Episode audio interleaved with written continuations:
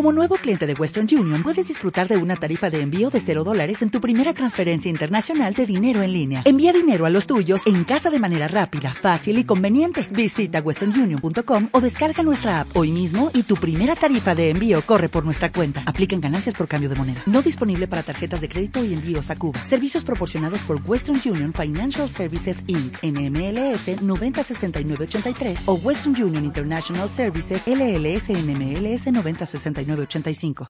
¿Qué tal amigos? Mi nombre es Omar César Díaz Lobatón. Hoy estamos comenzando con el primer capítulo de la serie Análisis de Operaciones. Comenzamos. ¿Pero qué es el análisis de operaciones? Es el procedimiento empleado por el ingeniero de métodos para analizar todos los elementos productivos y no productivos de una operación con vistas a su mejoramiento. ¿Cómo realizamos el análisis de operaciones? Generalmente se utilizan los diagramas y la investigación de los enfoques del análisis de operaciones.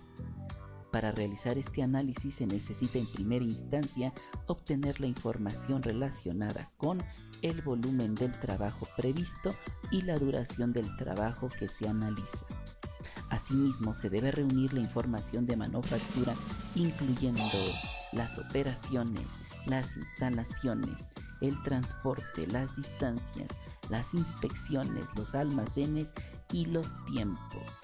Por lo tanto, necesitamos mencionar algunos puntos clave en el análisis de la operación, los cuales son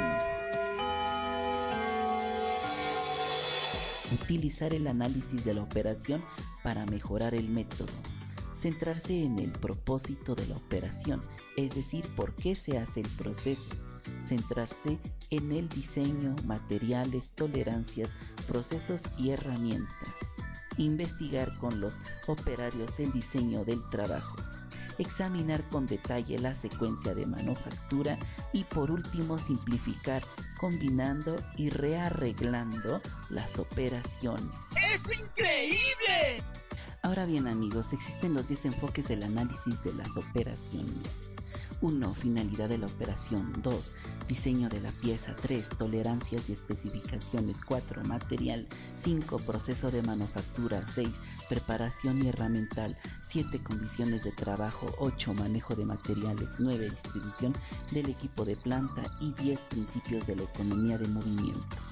Como hemos visto, el análisis de operaciones conlleva una metodología concreta que vamos a ir analizando en nuestros siguientes capítulos. Por el momento eso es todo. Saludos.